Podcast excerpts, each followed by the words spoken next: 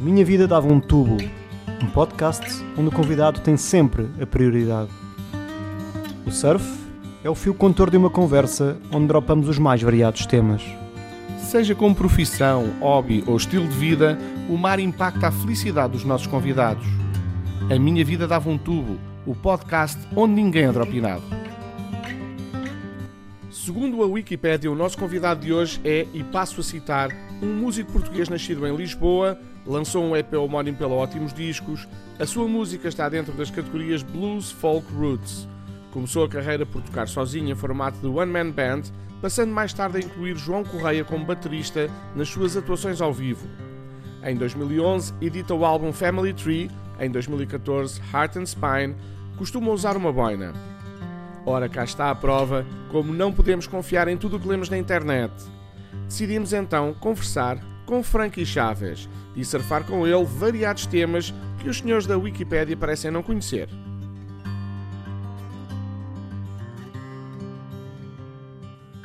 Olá. Frankie Chaves. Tudo bem, pessoal? Tens que atualizar esta descrição da Wikipédia. não sei o que é que. Epá, eu nem sei quem é que escreveu isso, meu.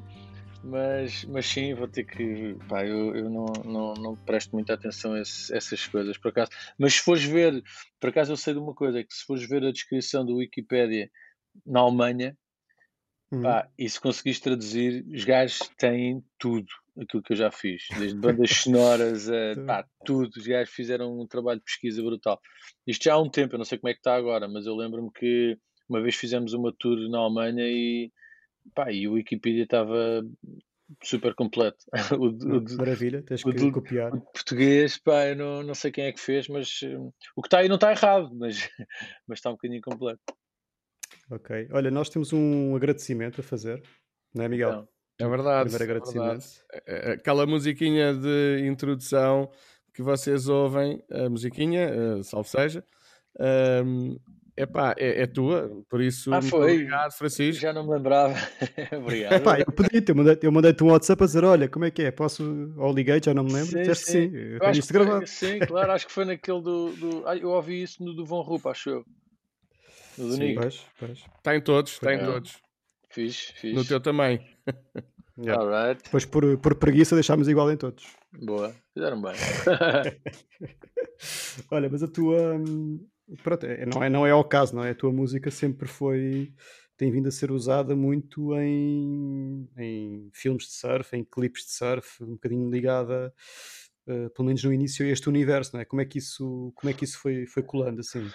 Pá, eu acho que isto, isto começou. Eh, pronto, eu, eu faço surf já há uns anos e, e, e, a primeira. A primeira acho que a primeira música que editei Uh, foi por causa do Rip Curl Pro Search em 2009, uh, eh, em que eu conheci uh, o, o, Arnaud Descarnes, que era um, um francês que, que, que, trabalhava na Rip Curl na altura e que tinha vindo cá um, juntar-se com a equipa da Rip Curl de cá, portanto com, com o Farinha e com o Spínola, para, uhum. para fazerem uma, uma espécie de uma reperagem uh, relativamente às ondas e, e, e, analisar a possibilidade de fazer o, o evento cá, o Rio Curl Pro na altura. E, e, acabou por ser. E ele, entretanto, em conversa, perguntou-me se se estaria interessado uh, em fazer um, um tema uh, relacionado com o, pá, com, com, o evento, com, com o Rip Curl Pro Search, que era um evento. Um, eu nem sei se eles ainda têm isso, penso que não, mas que era uma coisa itinerante e, portanto, uh, sempre que havia essa, essa etapa do Rip Curl Pro, aliás, o Pro Search, uh, era, era sempre uma coisa assim meio misteriosa em que os surfistas só sabiam uh, onde é que ia ser o evento, tipo duas ou três semanas antes, ou um mês antes, ou uma coisa assim. Uhum, uhum. E, e, e, tinha essa particularidade de ser sempre num sítio diferente. Portanto, todas as etapas do, do World Tour eram, eram fixas. Tinhas, tinhas a primeira em, em, em na Austrália, em, em Coolangatta a segunda também na Austrália, em Bells Beach, uh, e, e, pronto, e, e, as outras também eram todas fixas, e, e havia o Rio Curl Pro Search que era itinerante e que era sempre um sítio diferente. E nesse ano eles estavam a analisar a possibilidade de ser em Portugal, e acabou por ser, e, e acho que foi em 2009, e portanto pediram-me, perguntaram-me se estaria interessado em, em, em, fazer uma música, pá, eu fiz a música, a música rodou bastante um, nos clipes da rádio de, relacionados com o evento e nas promoções, E eu nesse ano até toquei no, no, no evento uh, lá em Peniche. Ah, e a partir daí acho que começou essa, essa ligação. Um, também foi quando eu comecei a gravar e depois lancei o EP também logo passado uns meses. E, pá, acho que a ligação veio daí. Depois, entretanto, eu também conhecia a malta do surf, que quando fazia um clipe ou, ou isto ou aquilo, um, pediam músicas e, pá, eu, claro que hum. ia, ia aceitando. Claro. Era uma, era uma claro. maneira fixe de entrar, porque na verdade era, era, um, era um, um meio onde eu me sempre me senti bem e, e conhecia a malta do surf. I don't know where I'm going, but I sure know where I've been. I've been waging fire in all of my moves.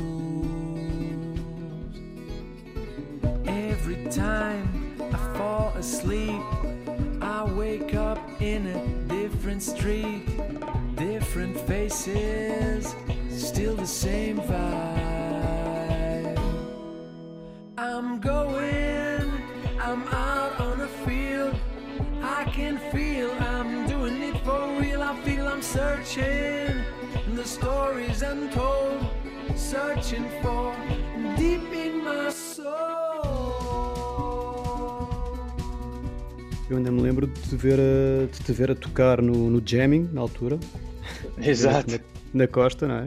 Uhum. E depois do teu. Pá, e havia muito essa ideia, não é? Tipo, este gajo é uma espécie de um. Uh, uh, de um na altura do, do, Jack Johnson e tal. E depois Exato. tu no segundo, no segundo álbum. Uh, dás ali um bocado uma machadada nisso, não é? E afirmas-te um bocadinho como calma lá que calma lá, Jack Johnson, que há aqui muito mais música por trás disto. Há, há, há, outra, há rock, há blues, não é? Há outra. Pois. Sim, foi, foi. Epá, pronto, eu estava muito. Eu, eu, também. A verdade é que eu fazia muitas versões de, de Jack Johnson e de, e de Ben Harper e de, pá, de da, da, música que eu ia ouvindo na altura e, e, e começou por ser. Até houve uma altura em que fazia um tributo a a Jack Johnson, em que tocava pá, 20% das músicas do Jack Johnson, depois o resto é que variava para cenas de hum. reggae, punk rock e cenas de sublime. Uh, eu na altura ainda não, ainda não tinha as minhas músicas, portanto ia tocando as músicas dos outros. E depois quando comecei a escrever, pá, as coisas começaram muito acústicas e portanto ligavam-se mais se calhar a esse universo e, e quando comecei a, lá, a conhecer-me melhor e a, e, a, e a fazer música minha e a perceber para onde é que queria ir, pá, quis explorar outros lados e, e, e naturalmente as coisas foram um, foram buscar outras influências que não só essas, portanto foram buscar coisas mais, mais de rock e mais de blues. E, e acho que sim, pois entretanto tenho, tenho vindo, isto, é, isto é, um, é um trabalho constante, penso eu, é uma coisa uhum. que, que, pá, que os músicos, eu acho que isto é, é, é transversal a, a qualquer músico, começamos mais ligados às influências que estão mais à flor da pele e depois quando começas a conhecer a tua linguagem, começas hum, a, a conhecer-te a ti como músico, começas a, a ir buscar outras coisas que estão lá no fundo do baú e, e outras coisas que vais ouvindo também depois disso e, e acho que é tudo um, um rol de influências que, que depois geram uh, pá, a música que, que eu faço. Acho que é isso. Então pode, pode dizer-se que, que uh, ao mesmo tempo, apesar dessas influências todas, pode dizer-se que, que, o, que, o, que o surf uh, na tua vida, ou melhor, que a tua vida uh, profissional enquanto músico está completamente ligada ao surf? Epá, sim, da mesma forma como está ligada, na altura ainda não, mas entretanto, depois de ter sido pai, tudo, tudo acho que são influências que, que nos moldam e que e que influenciam a música pá, que eu faço, sim. Acho que, falando do meu caso, sim. Portanto, o surf está tá, tá ligado, porque, porque é um desporto que eu faço já há uma série de anos. Um, lá, viagens também, eu adoro viajar e sempre que, que, que, tenho tempo e posso, gosto de fazer uma, pá, uma viagem, seja curta, seja um fim de semana, seja uma viagem de surf, seja uma viagem mais longa, snowboard, pá, coisas que eu gosto de fazer. Pá, e isso, de uma maneira ou de outra, acho que vai, vai me influenciando. Às vezes nem eu sei quanto me influencia, nem, nem porquê, nem, nem quando é que essa influência sai mais e fica mais um, ehm, notória, mas, mas sim, acho que tudo, tudo isso influencia, me influencia a mim acho que sim. E como é que, como é que começou na, na tua vida? Como é que a tua primeira onda, como é que surgiu isso? Pá, a minha primeira onda. Não sei, deve ter sido pá, na, Ainda te lembras? ou no Alentejo ou na Costa. Acho que foi na Costa, deve ter sido na Costa. Uh, eu surfava muito na Costa quando comecei a surfar, era sempre mais para a Costa. E, e pá, lembro das primeiras surfadas, comecei a surfar de longboard. Uh, com, com, umas, com uns longboards com o meu irmão. O meu irmão houve uma altura em que tinha um bar na praia, na costa da Caparica, em São João. E, Pá, eu na altura passava lá muito tempo e, ele tinha lá sempre pranchas e eu, pá, eu ia para lá de manhã e pedia uma prancha emprestada e ia para dentro de água. E acho que foi aí começou, lembro de algumas ondas de longboard na costa quando comecei a, a pôr em pé e a cortar a onda e pá, não me lembro da primeira onda, mas lembro-me lembro-me de algumas ondas que eu acho que são dessa altura, sim. Pois, okay, essa, okay. Essa, essa, essa, altura, e, e, e, já agora, uh, e a música, onde é que entra na tua vida? Pá, a música entrou mais cedo, a música entrou, eu tinha, uh, andava numa escola em que tínhamos um professor de música, que nos dava aulas de, pá, de música, pronto, solfejo e aquelas coisas, e tocava flauta e aquelas, uhum. aqueles concertos do fim do, dos períodos, um, e, e, e houve uma altura e eu sempre ouvi muita música, na verdade, e, eu lembro-me de ser miúdo e, e, pá, e, e, brincar aos concertos, ou seja, punha música do tipo do Bruce Springsteen, de CDC, coisa assim, super alto, e fingia que estava num concerto, quando era puto, e com umas guitarras de plástico que havia, e Epá, eu não sabia tocar sequer um acorde. E depois, entretanto, a minha mãe viu aquilo e um dia disse Ah, e, e lá na escola, portanto, esse professor de música começou a abrir aulas extracurriculares para quem quisesse aprender eh, outros instrumentos, para não ser só uh, o, o, normal do, do, do solfejo, de cantar e aquelas coisas. E eu, pronto, e abri o piano, abri a guitarra, e abri outra cena qualquer, já não me lembro, e, e a minha mãe perguntou-me, pá, tu não, não gostavas de, de, aprender outro instrumento, não gostavas de guitarra, era, era giro, sei lá, um instrumento. Está bem, vou experimentar. O meu irmão tinha lá uma guitarra em casa, e e, pá, eu comecei a ter aulas de guitarra e, pá, e a coisa correu muito bem. Eu interessei-me imenso, era daqueles nerds que aqui ia para casa tentar aprender as músicas portanto, que eles me passavam, que eram coisas assim muito, na altura, muito rudimentares, mas lembro-me quando comecei a aprender assim, um bocadinho mais e a saber os acordes, comecei a relacionar com música que já ouvia. Pá, e via, pá, este acorde é aquele acorde. Depois havia uma música de Pink Floyd que era Is There Anybody Out There, que era uma espécie de uma música quase de. Era parecida com uma música. Era parecida com um exercício que, que esse professor me tinha passado na altura. Hum. Eu juntei uma coisa à outra e comecei. E cheguei um dia à aula e disse: Ah, professor, eu estive aqui a aprender isto. Pá, ele conhecia a música de Pink Floyd, claro. era do The Wall. E ele disse: pá, fogo, meu, já estás a aprender coisas que não era suposto aprender.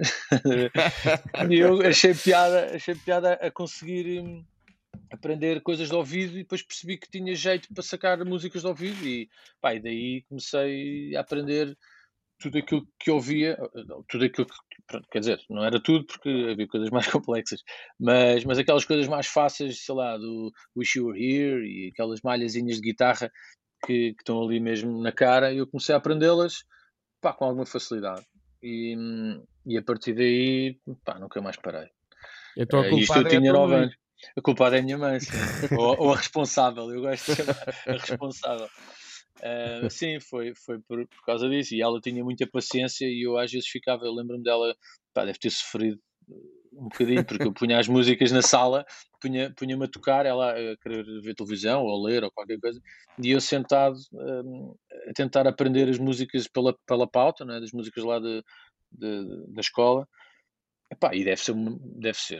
Eu às vezes vejo, o meu filho agora também está a aprender a tocar piano e aquilo é, pá, é um bocado chato quando tu ainda não sabes tocar e estás ali a tentar mas, mas ela tinha imensa. Não, está tá, tá muito melhor agora. Ali dava-me sempre imensa força.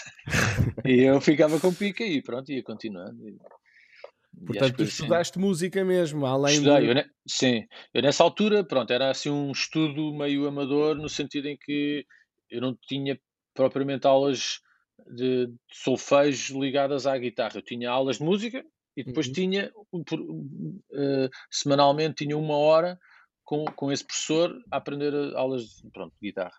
Uh, hum. E eram, e eram como eu tinha a base muito, muito, pá, muito prematuro, uma base de, de, de, ler pautas, ele também me dava músicas em que eu conseguisse ler essas pautas e ia, ia aprendendo. Um, e depois, mais tarde, uh, eles convidaram, portanto, a escola arranjou professores só de guitarra para irem dar essas aulas individuais. Portanto, eu deixei de ter aulas de guitarra com esse professor, tinha as aulas de música normais com ele, mas depois o instrumento já era com outro professor. E tive dois ou três professores, tive uma professora húngara, e depois no ano a seguir tive um professor que era o Paulo, uh, pá, que era um grande janado. E era um gajo que e era um gajo muito engraçado porque ele. ele As pessoas mais interessantes, não é? Pá, sim, era, era, tinha, tinha, tinha, tinha, tinha, uma, ele tinha uma atitude fixe que era uh, no início da aula, tipo um quarto de hora, tocávamos aquilo que nós quiséssemos. Tipo, ah, aprendeste alguma coisa? Queres tocar aqui alguma coisa?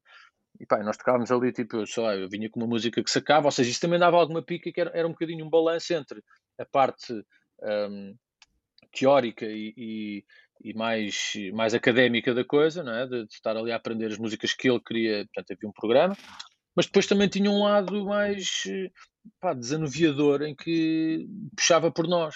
Uh, ou seja, eu, eu, eu, se eu chegasse com uma música de, sei lá, do Eric Clapton, olha pá, eu gostava de aprender esta, o gajo ensinava e depois no fim, depois, depois tínhamos a aula e depois no fim jamávamos. Pá, que era uma coisa que nunca nenhum professor do conservatório, porque este, este, este ensino era um bocado ligado ao conservatório, era um ensino clássico, nunca ninguém fazia isso, porque era uma coisa muito clássica, muito não se pode fazer, pá, não se pode pôr o, o, o pulgar cá em cima.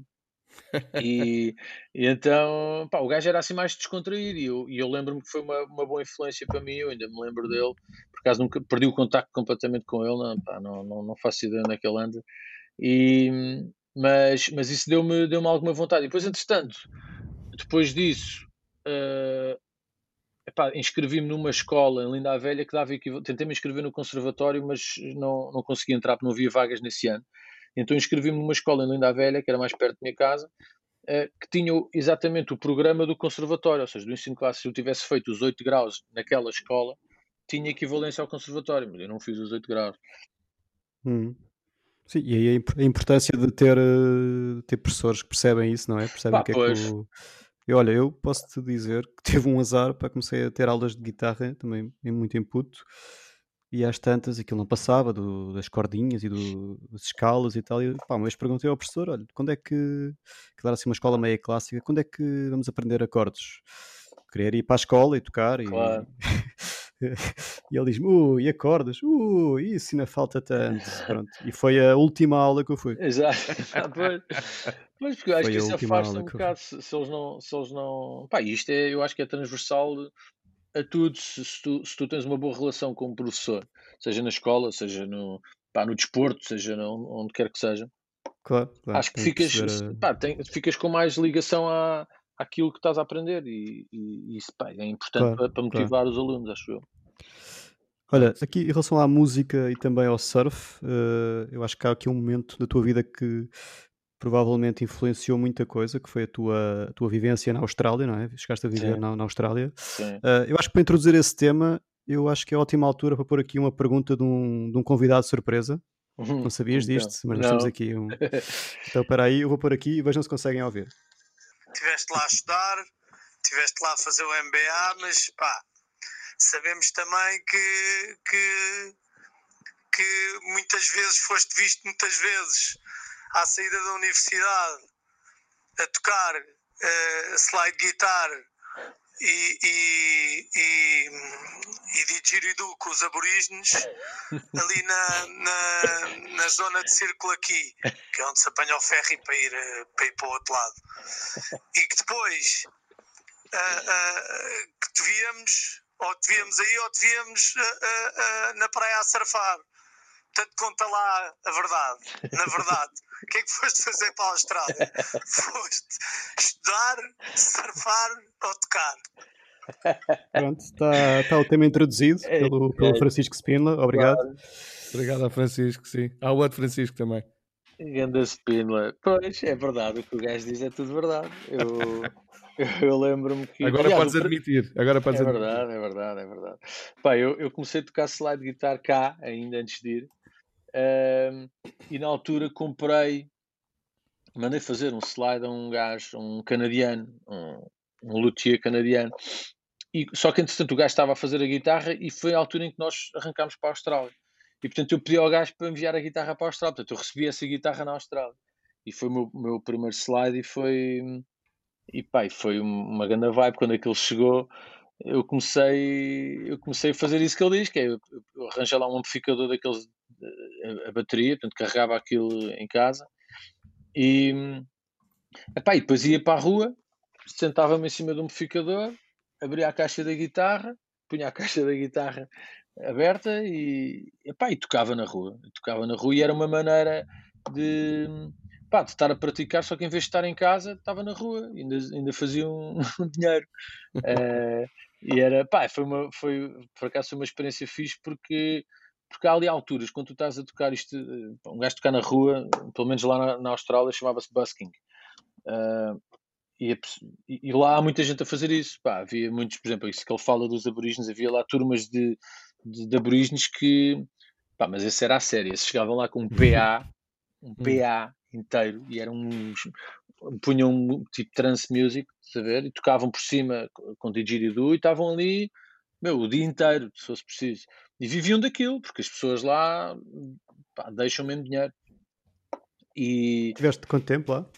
Pá, nós tivemos um ano e meio, quase dois anos, sim, foi pá, um ano e oito meses uh, a estudar e epá, ia fazer isto. Ainda vivemos primeiro em Kulangata e depois vivemos em Sydney. E em Sydney, precisamente, havia esse sítio que nós vivíamos. Eu vivia na, na, nas Northern Beaches, em Manly, e, e para ires para o centro, tanto para ir para, para, para a universidade, tínhamos que apanhar um, um ferry. Era como viveres ali sei lá, na costa e vinhas de barco todos os dias para o centro de Lisboa. Uh, hum. Apanhavas o barco e depois ias, eu ia de bicicleta, porque andava sempre de bicicleta, então às vezes de, de, de autocarro. Mas, mas ali no sítio onde os barcos paravam, havia, que era Circular Key, havia uma série de, pá, de músicos uh, a tocar na rua. E pá, eu que sempre passava ali olhava para aquilo, pá, um dia ainda tenho que vir para aqui tocar. Pronto, e assim foi. E um dia levei mesmo a guitarra e o amplificador, sentei-me, aquilo era à vez, ou seja, aquilo tu nunca, podia, tu nunca podias estar mais do que duas horas, que havia uns fiscais, tipo fiscais da EML, que chegavam lá e tentavam controlar, se passavam à uma e viam-te, pronto. Depois passavam às três e meia e tu ainda estavas lá e eles diziam, olha, já te vi, pá, tu não podes tocar mais duas horas, portanto arranca. E que era para dar a vez a outros. E pá, estava sempre aquilo tinha uma rotatividade brutal, porque aquilo havia pessoal a viver daquilo, percebes? Eu, eu fazia aquilo hum. quase por graça, mas aquilo na verdade rendia-me algum dinheiro. E, e portanto havia alturas em que estava assim, se calhar mais enrascado, e ia para lá e tocava e, pá, e fazia uma guita para a semana. E pá, era engraçado, porque, yeah, e estava a dizer, é, era engraçado porque assim, quando, quando tu estás a tocar na rua e, e chegava um barco, chegava um barco que saíam tipo pá, 100 pessoas dentro do barco, tudo aí para as suas vidas, não sei o quê. Mas se curtissem, se gostassem do que estavam ali, paravam e ficavam a olhar. E tu aí não podes parar de tocar porque a música acabou. Bem, então às vezes estava a tocar tipo assim um quarto de hora ou 20 minutos e o pessoal ali parado. E depois ia-se juntando pessoal, juntando pessoal, juntando pessoal, uns iam dando moedas, outros notas, outros isto, outro aquilo. E tu não paras porque está ali malta, não é? Só quando aquilo está assim mais, mais vazio, aí sim parava e descansava um bocado, mas já estava a tocar tipo há meia hora seguidas, estás a ver? Tipo uma música de meia hora. Pá, isso deu-me uma estaleca fixe para, para aprender a tocar uh, uh, slide e, e, improvisar, porque tu, tu estás, num, estás numa parte da música, às tantas não podes parar, bem, o que é que eu vou fazer agora? Então aquilo puxava um bocado pela minha criatividade. Pá, eu acho que uhum. evolui bastante a tocar slide por causa disso mesmo. Se eu estivesse no quarto, pá, sozinho, paravas quando querias e, e não era a mesma coisa. Ali estavas quase como num palco, num palco da rua. São uhum. aquelas experiências né, de, que, que, que, acabam por influenciar o resto da tua vida toda, porque tu, de facto, sim. tens temas, tu, tu, tu, tu, és conhecido também por isso, por capacidade de improviso, não é? Sim, eu tenho, tenho um tema que é o tal Circular Key, chama-se Circular Key, por acaso nunca editei e que, e, que, e nunca editei porquê? Porque era um tema que, que estava um bocado relacionado com isso, era uma, aquilo era uma jam que eu ia fazendo, estava ali a tocar, a tocar, a tocar, pá, e consoante, lá está, se fosse 10 minutos, era 10 minutos. Se fosse um quarto de hora, era um quarto de hora. Se fosse 7 minutos, era um 7 Ou seja, a música nunca era igual. Começava sempre da mesma maneira. Começava sempre com o mesmo improviso, à volta da mesma coisa. Mas depois eu pá, partia para outros lados e para outras improvisações e aquilo nunca era igual. E eu tenho uma versão gravada que é assim, sei lá, aquela parte da música em que é sempre consensual, que acontece sempre, cada vez que eu toco, mas é muito ligado ao vibe em que eu estou. Às vezes toco isso ao vivo e digo: olha, esta é a versão que vocês vão ouvir, que é para vocês, porque amanhã, se eu tocar noutro sítio, já vai ser diferente. Portanto, esta é a vossa versão. E portanto eu nunca a gravei um bocado por causa disso, mas qualquer dia ainda, ainda tenho que editar. É, é, é, circular, não é? No fundo é circular. É circular, é circular, exatamente. E tinha, é, por acaso está relacionado com, com o nome do, daquele sítio, que é o Circular Key. Era, era, era tipo era o Porto de Belém, era, era tipo onde os barcos paravam, os barcos que vinham de, de, do norte para ali e que iam dali para o norte. Era onde os barcos paravam. Se chamava Circular Key, se calhar está, de alguma forma está relacionado com essa jam circular. Olha, Francisco, e, e, e tu afinal estavas a estudar o quê na Austrália? Marketing. Estava a estudar marketing. Tinha acabado o curso cá e o Spino também tinha acabado o curso cá e pensámos em em fazer uma pós-graduação fora. E começámos a pensar, para Estados Unidos era fixe, não sei o quê, por causa do inglês, para desenvolvermos o inglês e para termos uma bagagem. Pá, e ele às tantas conhece alguém que tinha estado na Austrália e que diz, pá, meu, aquilo é que é, pá, também temos surf, temos uh, pá, um bocado mais longe, uh, pá, mas as universidades são mais baratas, uh, a estadia lá também é mais barato, vamos analisar, pá, quando começamos a analisar já não quisemos outra coisa. Já nem analisamos mais nada. Foi tipo, olha, bora para ali. Pá, na altura foi... deu para ir, olha, fomos. E foi, e foi uma, uma, uma das grandes influências da tua vida para ser aquilo que é hoje, se calhar, não? Pá, sim, sim. Isso mesmo, mesmo, eu acho que mesmo que não fosse músico, aquilo ter-me marcado e, para sempre. E tanto a mim como a ele, eu acho que foi uma experiência. Pá, foi sinto um, um sortudo e um felizardo por ter, por ter tido essa experiência de, de viver fora pá, pronto, naquele sítio, naquele país. Eu sei que, obviamente, os teus irmãos também fazem surf, os teus irmãos uhum. mais velhos, uh, sobretudo o mais velho, está muito ligado ao surf há muitos anos. o teu sobrinho, inclusive, também, também é surfista, é um bom surfista, uhum. foi campeão nacional uh, de júniores. Uh, mas para ti, falaste-nos há bocado naquela, naquela, naquela, naquele início no bar do teu irmão, uh, em frente, uhum. com o longboard. Mas quando é que o surf passou a ser o teu lifestyle? Pá, uh, deve ter sido uh, a meio da faculdade, penso eu. foi a meio da faculdade que as duas coisas se interligaram mais. Houve um ano em que eu fiquei a fazer epá, poucas cadeiras porque não podia passar sem ter feito uma Pá, basicamente chumbei. basicamente, eu chumbei um ano ali na faculdade por causa de uma cadeira que era anual, que aquilo era por créditos, e eu não consegui passar com mais de 5 créditos, então em vez de me deixarem passar e continuar com aquelas atrasadas, não deu. Então fiquei um ano pá, a fazer três cadeiras. Pá, e aí esse ano tive muito tempo, apesar de ter feito melhoria de notas a outras, outras cadeiras, pá, mas não era a mesma coisa, já estava com aquilo seguro. E então foi no, no ano em que comecei a tocar mais e toquei, comecei a tocar em bares e comecei a fazer vida de músico assim de bares. E, e, foi no ano em que também tinha mais tempo para surfar. E eu acho que a partir daí foi quando o surf também uh, pá, entrou um bocadinho uh, de vez na minha vida. Uh, isto, estamos, isso foi na altura. Isso, isso, foi na altura de, em, em, que, em que o André estava a dizer que te via no, no, no bar no Jam, na Costa de Caparica. Sim, deve ter sido por aí. Apanhávamos muito também em Sagres e tu, tu eras quase um cliente assíduo dos bares de Sagres. Na altura sim. eras o França, nem sequer Exato. eras o Frankie. Exato. Pá, sim, na altura eu, eu tinha, uma, tinha uma, uma, caravana e então pegava na caravana e, e pá, nos instrumentos e arrancava e aí estava tipo, mas fazer aquilo que uma espécie de uma tour, não é? Tinha um concerto, tinha um concerto em Melides, depois arrancava, tinha um concerto em Odisseis, depois ia mais para baixo, tinha um concerto em Sagres, depois subia, tinha um concerto em Algesur, e depois andava por ali e passava, passava assim o. Olha que, olha que bela vida. foi uma bela vida nessa altura, foi bem bom. Tem bares de praia, com o Tom Mandala, não sei o que. Exatamente, com o Mandala. É verdade. O Miguel estava aqui a falar, falou aqui do teu sobrinho. Uh, como, é, como é que tu vês Achas que há muita diferença da forma como os, os, os miúdos hoje em dia encaram? Quer dizer, no, no caso do teu sobrinho, é, é, leva, leva muito a sério, mas a relação com, com o mar e com o surf, notas que há alguma diferença do nosso tempo? É pá, sim, totalmente. Isto, eu acho que na altura e, eu já sou de uma fase eh, quer dizer, eu ainda não sou, eu, eu, já não sou dos primórdios do surf. Na altura, quando o Malta começou a surfar cá em Portugal, o Miguel deve saber isso, sabe, certeza, melhor do que eu. Epá, não havia pranchas à venda em todas as esquinas e a malta tinha que mandar vir uh, pranchas através dos bifes que vinham cá e vendiam em segunda mão. As primeiras pranchas a aparecer devem ter sido assim. Sim, nas caravanas em Peniche, agora querem Exatamente. proibir as caravanas, mas Exato. eu continuo sempre com essa, né? Pois. Pá, e, e, não havia, o surf era visto quase como uma. Pá, era tipo, a malta. Olha, era um bocado visto como eu digo que se vê uh, tocar na rua, a tal cena do busking. Claro. Pá, quando eu disse, quando eu cheguei cá e disse que tocava na rua, o pessoal disse, então, mas estiveste a pedir? tipo, era uma cena, eu, não, aquilo é tipo, as pessoas dão música umas às outras, então é tipo street art, é a mesma coisa que o Vils faz street art, o Vils claro. não, não faz grafites manhosos. Eu não estou a comparar ao Vils, não é isso que eu estou a dizer. Mas, mas, mas tipo, as o, o músico toca na rua pá, porque expõe a sua arte.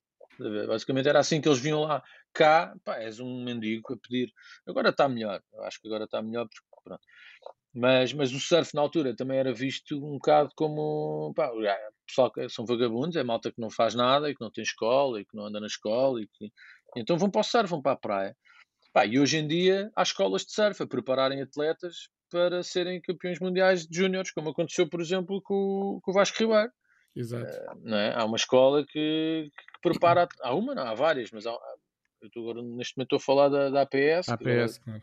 Pá, que preparou, treinou o Vasco e o Vasco foi campeão mundial de júniores. E, e outros seguirão, esperamos nós.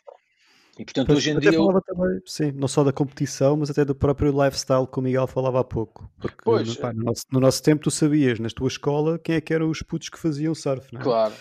Uh, e, e, ninguém falava, ou eu pelo menos, acho que nenhum de nós tinha uh, tios, uh, pais ou familiares com quem podia falar de surf. Eu acho que deve ser engraçado Uh, por exemplo, o caso do, do, teu sobrinho, não é? Ter, é, é, é, outra, é diferente, é ser tudo completamente diferente, não é? Ah, sim, porque os miúdos hoje em dia já têm uma. uma o surf também se. Uh, democratizou um pouco. Democratizou, é? eu não queria, pois, eu estava, só me saía, banalizou, não é banalizar, é democratizou. Uh, hoje em dia é visto como um desporto, como outro qualquer, é visto como pá, um desporto saudável, um lifestyle saudável, ou seja, é um desporto em que o pessoal está ao ar livre, está, está, está a fazer uma modalidade uh, e está a fazer desporto e aquilo não é fácil. E, pá, e, e, como há muitos pais, e eu já me encaro, se calhar, já me, já me insiro nesse, nesse rol de malta que já surfava quando era, ah, quando era mais miúdo e que entretanto agora já é pai e que pá, puxa muito também pelos miúdos para surfar, os meus filhos também já surfam, um deles, o outro ainda anda ali meio a apanhar bonés. Mas um deles já, já faz surf, já corta umas ondas, já vai comigo, não, ainda não está na cena de, de, ter uma escola de surf onde vai tipo três vezes por semana e, e ser uma, a modalidade dele. Ele, ele isso tem o rugby, tem, e, mas, mas, pá, mas é, é, até é uma coisa fixe para um pai fazer com o filho, é, é mais uma modalidade. Uhum. Antigamente uhum. a malta jogava a bola com o pai, não era? E hoje em dia ah, podemos jogar a bola e fazer uma futebolada, mas podemos ir para dentro da água, podemos, sei lá, o surf é, acho que é uma coisa que é uma modalidade que, que é transversal tanto aos pais como aos filhos hoje em dia.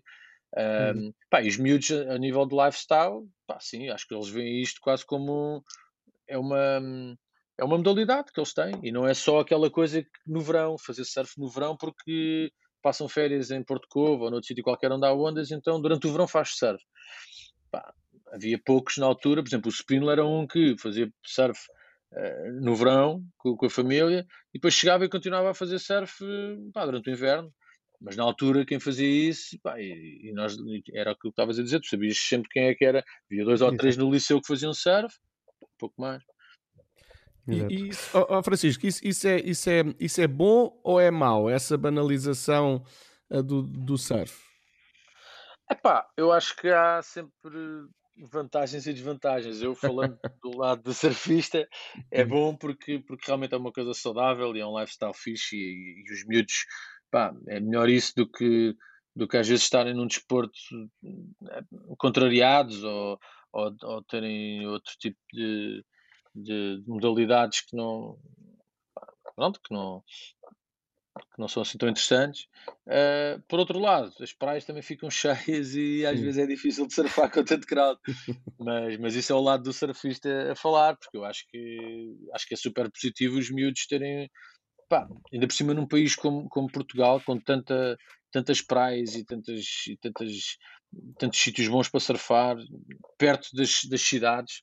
Uh, isto, dos sítios onde eu vivi, dos sítios por onde eu passei, pá, nós temos condições para isso únicas no mundo, acho eu, porque nós, sei lá, eu estou aqui agora no meu estúdio, eu num quarto de hora estou na Caparica, em 10 minutos estou no, em Carcavelos, pá, e Carcavelos é grande, Carcavelos tem uma série de sítios onde um gajo possa surfar, se quiseres ir mais longe, pá, também meia hora estás na Ericeira, Portanto, eu acho que Portugal tem uma série de características, ou Lisboa neste caso, uh, que são propícias a, a, explorar, no bom sentido, a modalidade do surf para os miúdos. Sim, hum, olha, no norte do país é igual também. Pois. Vives no Porto, tens, tens Leixões, tens Matosinhos, tens, claro. tens, tens, do lado de Gaia, tens mais a norte, tens, tens tu, tens Espinho. Espinho, exatamente. Miramar, onde. Miramar. Miramar. Deve ser bastante. Olha, por acaso, pá, uh, também aqui um agradecimento, não é do podcast, mas é pessoal, pá, grande, grande álbum. Obrigado. Uh, Miramar é muito, é muito bom. Não sei se é agora o efeito da quarentena que me está a deixar. uh, mas pá, aquilo tem feito muita, muita companhia. E, Ainda bem. E é, acho que é muito bom mesmo. Quem não conhece, acho que está na altura de conhecer. Uh, e, e se calhar aqui falando também um bocadinho, misturando aqui a música outra vez, uhum. que música é que tu escolherias, uh, tipo banda sonora, para uma, uma onda tua com meio metro com o teu filho, por exemplo? Um dia de verão. Uh, num dia de verão. é pá Nós vamos passar aqui que eu. É, então olha, mete Albatroz dos uh, Fleetwood Mac. Eixe, lindo. Ok. Essa música é muito boa.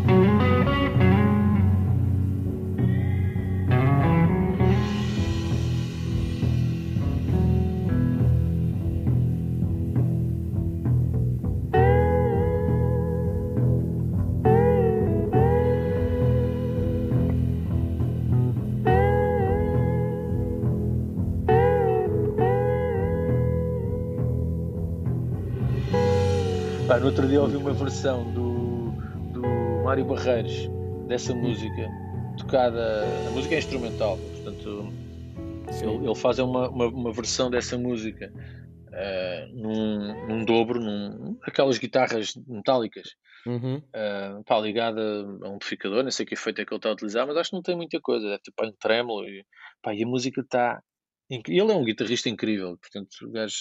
Ele é um músico Agora, incrível. Ele é um músico incrível. E uh, produtor. E... Desculpa, eu estou a induzir em erro. Eu disse Mário Barreiros e não, não queria dizer Mário Barreiros. É. Peço desculpa. Mas é, esse gajo também é um, um músico incrível e um, e um produtor incrível. Mário Delgado. Mário, Mário Delgado. Delgado Mário Barreiros. Eu estava a ver o Mário Delgado e estava a, a dizer Mário Barreiros, mas é o Mário Delgado. Mário Delgado é, é um guitarrista incrível e, e esse gajo é que fez uma versão do, do Albatroz do, dos Fleetwood Mac. Epá, e foi, foi quem, pá, quem, quem não ouviu, ele vai ouvir. É bom, é muito bom. Ok. E se fosse uma, uma música que tivesse de escolher para assim uma onda pesada de inverno, dois, dois metros, metrões assim. Eu e meu filho. Não, aí, aí, é, só, aí é só tu. Aí não levava o meu filho. Dois aí metrões não. pesadão. Uh... Assim uns é coxos pá. como hoje. Uns coxos como hoje, pois está pesadão e a coisa, não é? Uh... Sei lá. pá, estas, estas listas são sempre tramadas que um gajo nunca sabe o que é que há a dizer, mas espera aí, deixa-me pensar um bocadinho, olhar aqui para umas playlists. Também podes pensar e dizemos mais à frente. Sim, mas uh, sim, mas uh, diria, pá, assim mais relacionado com o que eu ando a ouvir agora, pá, é, pode ser uma música tua também, faço já aqui. Minha, uh, coxo pesado.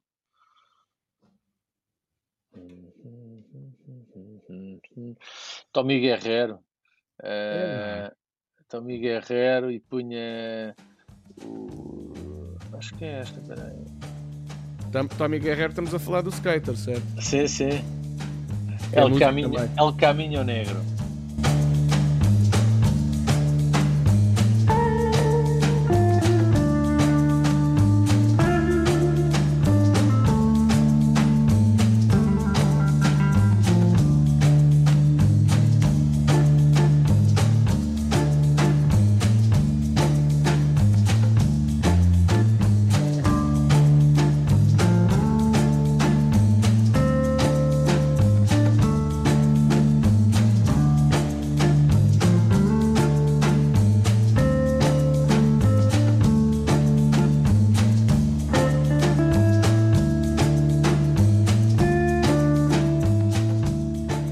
Aproveitamos para lançar aqui a segunda pergunta do segundo convidado. Isto é, é lá. Acho que é a primeira vez que temos duas perguntas, não é? É verdade, é verdade, é verdade. Então vá. Tu és um caso uh... especial. aqui, aqui, aqui vai disto. Acho que vais, acho que vais conhecer. Uh, bom dia, Joaquim Francisco Chaves. Olha, não tenho uma, mas tenho duas perguntas. Um, a primeira é, é, uma pergunta direta. Quando é que uh, estás a pensar uh, lançar um novo álbum de Frankie Chaves? Uh, portanto, essa é a primeira. A segunda, é verdade que tens um alter ego chamado Nacho Gomes? Queres nos contar como é que esse, esse nome apareceu? se é que é verdade, Nacho Gomes. Um, pronto, e é isto. Ganda bizarro. Um abraço ao bizarro também. Um abraço ao bizarro. Esse gajo também é tramado. Pá, uh, então, primeira pergunta. Uh, não sei, estou a trabalhar nisso, tenho estado a gravar. Há bocado, antes de vir para aqui, estava ali a gravar uma, umas ideias. Uh, pá, acho que já tenho ali qualquer coisa. Não sei se será um álbum, se será um EP se, se vou lançando assim aos poucos, mas, mas tenho, uhum. tenho andado a, a, trabalhar, a trabalhar mais ou menos, na verdade não tenho andado muito focado nisso, pá, tive voltando agora a Miramar, um, também tenho aí um disco para sair e portanto gravámos precisamente na, na, olha, na primeira no primeiro confinamento, já lhe podemos chamar primeiro, porque Deus queira que não, mas eu acho que vai haver outro. Uh, portanto, no, no, primeiro confinamento, eu e o Peixe juntámos e gravámos precisamente em Miramar um, aquilo que vai ser o nosso segundo disco. E, e as coisas, epá, pronto, ainda, ainda temos, vamos voltar lá agora em dezembro para melhorar umas coisas e gravar outras. Um, e portanto tenho andado mais focado nisso e tivemos uma tour que foi também adiada e que está a acontecer agora uh, e que já está a começar a ser adiado outra vez, mas, mas uh, começámos em setembro com a tour que era suposto ter começado em março, uh, portanto tenho andado mais focado em Miramar, se bem que as coisas vão aparecendo e eu, e eu vou, vou pondo assim em pastinhas aquilo que eu acho que podia dar um próximo disco de Frankie. e portanto não tenho ainda nenhuma data de prevista para, para lançar nada, mas, mas estou a trabalhar nisso e quando eu achar que mas eu acho que durante o próximo ano é capaz de ser qualquer coisa. Uh, ok, Bizarro, não, é que... não levaste nada daqui. Não levaste nada daqui. Pronto, eu diria até junho. Até junho tens qualquer coisinha. A segunda pergunta do Bizarro, que é o Nacho Gomes. Então, isso apareceu uma vez, olha, precisamente em, em, na Rifana, num festival onde eu estava, ia tocar lá, que é o Rifana Sunset Fest. Já agora um grande, abraço, um grande abraço para o Diogo e para o Rosmaninho, uh, que, que organizam aquilo já há muitos anos. Um, ehm, e, e, pá, e, e, sempre me convidaram e eu sempre, sempre andei por lá uh, nessas tours de caravana. Uh, e, pá, e uma vez eu estava lá a tocar e, e alguém disse, pá, vieram contar esta história, que alguém tinha dito em conversa, tipo, pá, quem é que toca aí hoje? E houve alguém que disse, ah, é um gajo que é o não sei quem, não sei quem, o Nacho Gomes, e o outro disse, não é Nacho Gomes, é Frankie Chaves. E eu, ah, pois, está bem. É isso. Epá, e ficou assim, vieram-me contar esta história e eu achei uma piada e disse, meu, qualquer dia vou ter que arranjar este nome, vou ter que utilizar este nome em alguma coisa. Um, e pá, ainda não aconteceu. Uh, vamos, vamos ver. Por acaso é lembro-me de, lembro de estar contigo nesse, numa das edições desse festival do, da Rifana e, e tu ias tocar uh, a seguir ao Ben Howard. Ah, exato. Eu não sei e se não foi nesse, meu. Eu lembro-me que tu me dizes assim: pá, estes gajos são malucos, então metem, metem, metem este gajo a fazer a minha primeira parte. Este, gajo está, em grande, este gajo está em grande live lá fora já e não sei o quê. Pois, viaja. Lembro-me lembro de, de Ele acho que rebentou e... no, no ano a seguir, sim, acho Sim, no ano a seguir. No ano Assinou a seguir. pela Island Records. Fizeram umas, umas cervejas com ele no, no bar, o gajo, pá, muito aperreiro. E, mas foi, foi engraçado. Aliás, o sul de Portugal, Rifana, Sagres, não sei o que, é, é, é parita nisso, não é? Até é, é, é Ben Howard, é Xavier Rudd, é, quase todos eles passaram por aí meio incógnitos. Uh, e, e, depois uh, vem-se a saber e são grandes nomes da música. Uh, é, é, é, é, como, o, como o Francisco Chaves, não é? É verdade. Eddie Vedder também, não é? Eddie Vedder também, Eddie Vedder também, é verdade. Também teve por ali? Também andou por ali, também andou por ali. Por ali este, e, este... pela Ericeira, não é? Pois, o gajo ia muito à Ericeira, ele tinha lá uma turminha, o, o Oliveira era amigo dele, e Saca, não é? Sim, sim. O Bubas, sim, sim. O Bubas, já. Exatamente. Pois. Olha, oh, oh Francisco, mas uh, uh, vamos, lá, vamos lá ver uma coisa. Tu, tu, as tuas influências musicais, estás-me a falar em Fleetwood Mac, em Pink Floyd há bocado, hum. uh, tu vais buscar. São influências que não, eu diria que não teriam, assim, teoricamente, não teriam muito a ver com a tua geração. Não é que vais Pois, pá, porque os meus irmãos, como tu sabes e conheces, os meus dois irmãos são, são mais velhos que eu, 8 e 10 anos. e eles sempre ouviram muita música, principalmente o 15 E, Epá, e eu, pronto, aquilo, naquela fase em que eu estava a aprender a tocar guitarra, portanto, quando tinha 9 anos, 10 anos, hum. uh, a música que eu ouvia não era a música que os meus amigos com 9 e 10 anos ouviam. Eu ouvia Jimi Hendrix, ouvia Pink Floyd, ouvia Fleetwood Mac, precisamente, ouvia Stones, David Bowie, pá, que eram coisas que eles ouviam. E eu, eu adorava e, e, e, gostava da música que, que eles ouviam e era muito influenciado também pela, pelas cenas que eles ouviam e acho que isso me levou a lá está, a estar no, a, a essas, essas, esse rol de, de bandas uh, dessa, dessa geração, portanto a geração acima da minha, uh, me tivesse influenciado de alguma forma e era a música na verdade que eu ouvia, a CDC, cenas assim, e portanto isso ficou Epá, ficou, acho que foi ficando, foi ficando dentro do meu, da minha bagagem musical, acho eu. Uh, e portanto, eu desde miúdo que, que, as músicas que eu sacava de ouvido era isso: era, era Stones, aquilo que conseguia, era Pink Floyd. Pá, hum. Acho que foi por aí. Mas sim, é. não, era, não era muito comum. Eu chegava, a, chegava uma vez chegar à escola, pá, agora não ouvi uma cena que é ACDC. E eles, Acid, Acid Music, epá, isso é mau. Eu disse, não, não, ACDC. Bem, para, para, para, para mostrar novos caminhos há que conhecer os clássicos, não é verdade? Pá, claro, sim.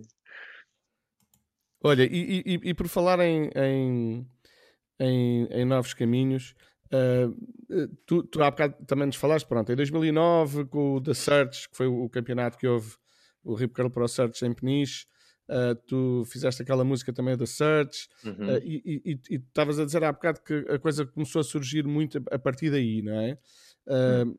Passaram 11 anos, não foi assim tanto tempo. Tu, em 11 anos, conseguiste rodear-te de uma série de músicos pá, brutais: Manel Faria, o Peixe, o João Correia, Benjamins, Fred Ferreira, Rui Maia, enfim, há, há tanta, tantos músicos com quem tu, tu, tu trabalhas, uhum o Calu, sei lá. Uh, uh, como, é que, como é que isso. Como é que de repente tu passaste daquele, daquele o puto França que tocava nos bares para o Frankie Chaves que toca com alguns dos melhores músicos portugueses? Pá, sorte, acho eu, muita sorte. Uh, sei lá, uma coisa leva à outra, eu acho que é o caminho. Outros eu procurei mesmo trabalhar com eles. Uh, acho que foi um bocadinho uh, ir, ir, ir aproveitando o caminho, ir aproveitando pá, as coisas que vão surgindo, estar, a, estar atento aos sinais. Pá, eu tive a sorte de, de ter conhecido pessoal que também abriu algumas portas e, e eu tento ter aproveitado essas, essas, essas portas abertas. Penso que, que acho que isso é, pá, é natural quando claro que tem que haver alguma procura e algum trabalho inerente, não é? Tem que se eu tivesse parado, fechado em casa, pá, se calhar as coisas não tinham acontecido e eu, eu na verdade quis muito uh, gravar e aprender e, e, epá, e, e, conhecer pessoal novo e, e, há muita gente com quem eu ainda gostava de, de pá, trabalhar e, e deixa ver o que é que o futuro nos, nos, nos, nos traz. Lições, tam lições também do, do, do, do curso de marketing? Sim, algumas, sim, algumas. Uh, não da parte da Austrália, não é da parte da Austrália. Pá, algum, ah, sim, mesmo a parte da Austrália, um gajo ter, ter que estar lá, uh, sei lá, às vezes um gajo quando está longe, quando está assim afastado da família e dos amigos, uh, leva-te a pensar realmente no que é que queres fazer. Eu, eu lá tive, parece que tive que ir para lá para perceber exatamente aquilo que queria fazer. Eu estava a estudar gestão e estava uh, estudar marketing, neste caso, tinha tirado o curso de gestão e estava a pensar. Uh, houve alturas lá em que eu estava a pensar: o que é que eu estou aqui a fazer? Isto não tem nada a ver. Tipo, não. Claro que é um bom, uma boa bagagem e um gajo ter uma licenciatura, pá, pronto, é, é bom, é, faz-te trabalhar, faz-te trabalhar às vezes em coisas que não queres trabalhar, mas isso é, pá, a vida é assim, né? Uh, mas eu lá é que tive mesmo a certeza daquilo que, que queria fazer. Uh, não, não estou a dizer que é só isto que quero fazer, mas, mas quero hum. continuar a fazer. Eu quero continuar a fazer música pá, até ao fim dos meus dias, acho eu. Claro. E nessa, nessa tal rede que foste, que falámos agora mesmo, do, dos contactos e de, das uh, coincidências ou não que vão acontecendo, uh, cruzas-te com, com chutes, penso eu na primeira vez, com o Calu a fazer uma, uma participação de bateria. Uhum. Sim. Depois foste muito bem acolhido, não é? Ficaste ali, Pá, já sim. fizeste a primeira parte, já fizeste covers do chute, já fizeste a primeira parte de, de alguns espetáculos.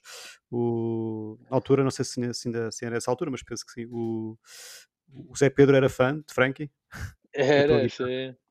Nós, pá, nós ficámos, por acaso foi engraçado, eu conheci, eh, pá, fui conhecendo o Zé Pedro, né? o Zé Pedro é, é uma entidade uh, e ainda é. Um, ainda é mesmo. Ainda é uma entidade da música portuguesa e, e, e eu cruzei-me com ele várias vezes e apertávamos a mão e coisa, com Zé Pedro e Frank, um gajo falando, mas não éramos tipo amigos. E, uhum. e, houve uma vez em que eu fui tocar um. Não, fui fazer de júri num, num, num, pá, num, um concurso de novos artistas, portanto aquilo era transversal à música, ao teatro, à dança, e eu fui júri. Uh, com mais alguns músicos um, e, e, e, fui para. Isto foi na Madeira, se não tenho erro. Pronto.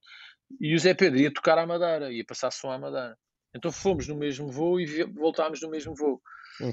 E para lá não falámos muito, falámos só um bocadinho, no, cruzámos ali na entrada do avião. Tínhamos estado na véspera num concerto do João Só, da apresentação do disco dele.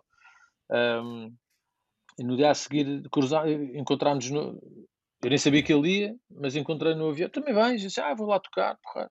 Depois de lá não estivemos juntos, eu estive lá a trabalhar, lá no concurso, sei quê.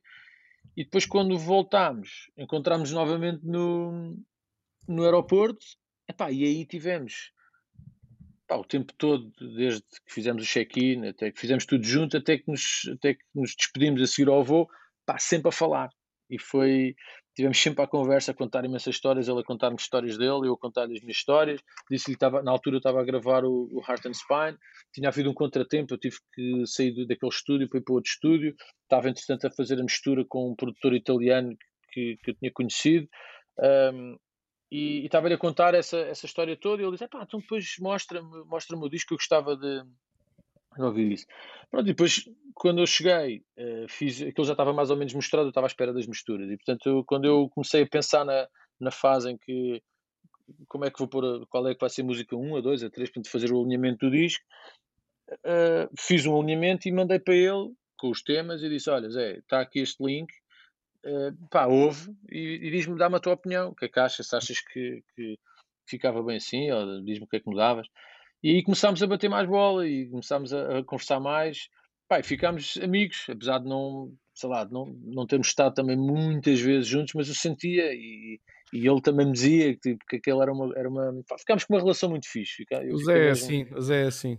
O gajo era assim com, com tudo, toda a gente e eu tive a sorte pá, de, olha, do meu caminho de se ter cruzado com ele, ainda que por pouco tempo gostava de ter estado muito mais tempo com ele e, e de ouvir muito mais histórias dele, mas, hum, mas ainda depois ainda tocámos juntos, ele ainda me convidou para um, para um tributo ao Lou Reed no, no Superboc, Super Rock, uh, hum. no Meco, ainda, ainda ensaiámos juntos, ainda, ainda fizemos umas coisas engraçadas, ainda foi fixe. É, o Zé se tivesse, o, o, o Zé se tivesse uh, alguém que o tivesse empurrado para o surf, tinha sido um surfista lifestyle Acho que sim, acho que sim. acho que sim, vale a pena. Olha, e, e, mas há, há, uma coisa que, que agora, agora que estamos, eh, André, desculpa-me, mas eu tenho que fazer esta pergunta, que, é, que é, agora que estamos na parte da música, que é um, que ainda não sabemos, ou pelo menos eu não sei, é como é que tu passas da, da, da, da parte de tocar as tuas influências e aquelas, aquelas, uh, aqueles músicos que tu, que tu admiras para começar a compor? Uh, Pois, eh, pá, eu comecei, isto não foi tipo de um dia para o outro, foi, foi uma, eu, olha, muito foi na Austrália por causa precisamente dessas, dessas improvisações e dessas deambulações à volta do slide, do lap, do, hum. do lap slide.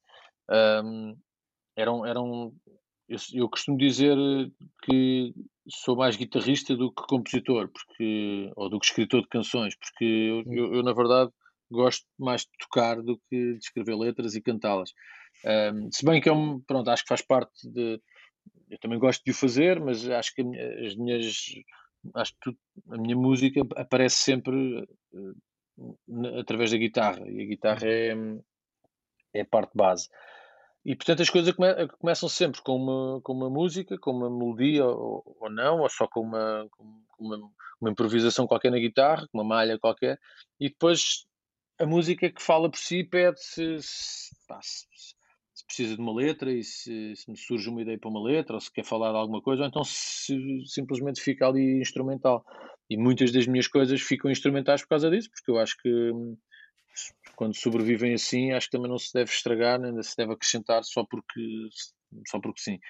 Uh, e portanto, começou por ser uma coisa muito instrumental e só depois é que hum, lá está, as músicas às vezes há umas que pedem uma letra uh, porque, porque tu queres contar mais uma história e queres suportar aquela, aquela guitarra e às tantas fica a guitarra a suportar a história que tu queres contar através da letra portanto isso hum. começou a, aparecer na Austrália e depois, pá, e depois cá quando eu cheguei e, e, e percebi que pá, que, que, as coisas que eu ia fazendo eu ia gostando e comecei a ganhar alguma mais confiança naquilo que ia fazendo e comecei a, escrever algumas letras. E, e, acho que foi não foi de um dia para o outro foi acontecendo. Ainda tenho letras pá, escritas nessa altura que nunca as editei. Foram foram coisas que estão ali ainda não estão bem como eu quero e portanto não não saem. E as coisas na música como no surf quanto mais simples mais bonitas eu, eu acho que sim, eu, eu gosto mais disso. Eu, eu já compliquei bastante. Já, por exemplo, este último disco, o, o Double or Nothing, é um disco é capaz de ser o disco mais orquestrado, no sentido em que tem mais instrumentos e tem mais, mais, mais pistas no Pro Tools. Uh, pá, mas eu, eu geralmente, eu, por exemplo, eu agora estou numa fase em que estou a gostar bastante outra vez de, pá, da guitarra e da voz. Ponto. E, hum e tem-me dado imensa pica outra vez voltar a, pá, aquilo que eu comecei a fazer quando, quando comecei a tocar, que era guitarra e voz e talvez um stomp só para marcar um ritmo. E, e acho que às vezes as músicas, quando complicadas, perdem a sua essência. E, ou as bandas, quando, quando é muita gente, também perde, a essência do, do, do músico ou de, ou de quem, quem, tá, quem escreveu as músicas. Estamos quase aqui a, a chegar ao, ao, fim desta, desta conversa, mas eu, uh, eu acho que ainda era, era engraçado a gente falar um bocadinho de viagens. Tu disseste também, Francisco, que adoras viajar. Uh, Fala-nos um bocadinho dessas tuas viagens, e nomeadamente uma certa viagem às Mentawai, uh, com umas ondas bem, bem power, não é? Há grandes fotos tuas na, nessa viagem. Não foi Mentawai, foi Teles. Ah, Teles, é. Teles tinha menos crado, segundo pois. sei. É pá, sim, eu adoro viajar, adoro viajar, adoro ir a cidades, mas também adoro ir para um sítio sem rede no telemóvel, como aconteceu dessa vez, que foi uma viagem incrível. Um, fui, fomos para o barco do Ruivo, do, do Gonçalo Ruivo. Uh, foi uma turma pá, muito, muito fixe, com malta do Algarve, malta de Lisboa. E, Epá, foi uma experiência incrível. Eu já tinha estado nas ilhas, já tinha estado, já tinha estado na Indonésia uh, há, há, alguns anos atrás, pá, em 2007, e já tinha estado nas Maldivas depois pá, em 2008 ou 2009. Um, epá, mas, mas, mas essa viagem, depois voltei lá, portanto, eu não fiz muitas viagens de ilhas, há malta que eu conheço que vai todos os anos, mas, mas esta última viagem foi mesmo épica nesse sentido. Primeiro, as ondas foram incríveis. Pá, depois foi, foi surfar. Pá, eu acho que foi. Sei lá, eu tive a sensação de estar em sítios onde nunca tinha, ninguém tinha estado, sabes? E claro que se calhar já lá teve alguém, não é, não, não é isso que eu estou mas, mas acho que foi o sítio mais isolado onde eu tive na vida. Hum. Um, e pá, isso faz-te, faz parece que se, teu, se a tua vida for um, um gráfico equalizador, parece que vem tudo a zeros, sabes? Vem tudo cá abaixo e pá, isso é importante, pelo menos para mim, de vez em quando mandar um uhum. reset um, e, e, se conseguires fazer isso juntamente com uma coisa que adoras fazer, como, como eu adoro fazer surf, pá, é, é perfeito. Portanto, essa, essa viagem foi épica. E se inspira-te enquanto músico? Pá, acho que sim, lá está. Eu, não, eu, eu, eu, por acaso levei uma guitarrinha e estive lá a tocar. Tenho lá uma, uma malha que eu até dei o nome do, do, do barco onde nós ficámos, que era o Melaleuca. Hum. Uh, mas nunca, ainda não a gravei. Na altura já estava a gravar a Miramar. Na altura mostrei Miramar, a, a, bem, mostrei Miramar ao David Luiz que estava lá no barco. o gajo triplo ficou doido. Ele assim, Sim. Eu mandei, eu estava lá e disse, fui lá por, tínhamos lá uma, uma aparelhagem lá em cima, uma, sim, era uma aparelhagem lá no barco, onde eles punham às vezes música para o pessoal. E, e, pá, e eu disse, olha, dá para pôr aqui uma coisa, então liga o meu telemóvel. E esta o David vem cá abaixo e pá, vem, vem só aqui buscar uma almofada, peraí, peraí, que eu vou lá para cima, pá, estou a tripar, estou a tripar com o som.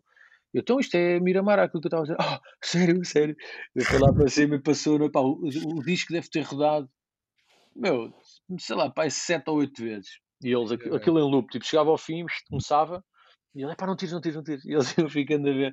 Pá, foi muito fixe essa, é essa noite. E, é pá, sim, portanto, aquilo, eu lembro-me de ter levado uma guitarra, de ter improvisado ali um bocadinho, porque aquele ambiente é mesmo para isso, percebes? Tu tens, tens tempo, tens, pá, nem te lembras do telemóvel, tens, não há rede, portanto, estás ali no meio de, meu, da natureza e no meio do mar e no meio de, às vezes no meio do nada, só no meio do mar. Pá, e faz com que o gráfico equalizador, não é? Exato. E se em vez da tua vida, se, se fosse um gráfico equalizador, se fosse um, um, tubo, que tubo é que a tua vida dava? Ui. É... Como assim? Que tubo? Esta é a nossa pergunta sempre pois. final. Uh, já houve muitos convidados que choraram aqui nesta. Não, ainda não, ainda não nenhum, mas. Uh, tubo mas, que a minha vida dava. Uh... Epá, eu não quero entrar muito deep, mas eu diria. Eu diria que. Eu diria que. Eu nunca lá surfei, mas, mas vi uma onda de. Uh, já vi várias ondas surfadas em HTs, lá nas teles, e, e o Spindler mandou lá um tralho, partiu-se todo e às vezes a minha. Não é que, que, eu, tenha, que eu esteja todo partido na minha, na minha, na minha vida, mas, mas já dei uns trambolhões grandes. E, mas uh, é uma boa analogia porque Pá, porque a vida é isso, a vida às vezes um gajo dá uns trambolhões uh, e levanta-se e, e levanta-se um bocadinho mais forte e levanta-se, isto é um bocado clichê estar a dizer, mas pá, mas eu na, na minha vida já, pá, já tive alguns trambolhões, nunca nada assim muito grave e, e esse trambolhão do, do Spínola, não, pronto, foi, deixou-lhe umas mazelas, mas não, não foi assim muito grave, graças a Deus. Uh, e acho que esse tubo, eu não sei se vou lá surfar, acho que nunca lá surfarei, porque aquilo é muito pesado, mas, um, pá, mas é uma analogia, principalmente nesta altura da minha vida em que me estou a levantar. Vamos deixar só assim. Olha, Francisco, muito obrigado. Obrigado por esta eu, conversa, por este bocadinho. Obrigado mais uma vez. Obrigado. Um grande abraço. Um grande abraço. Um abraço, um abraço. Abraço e até breve. Obrigado.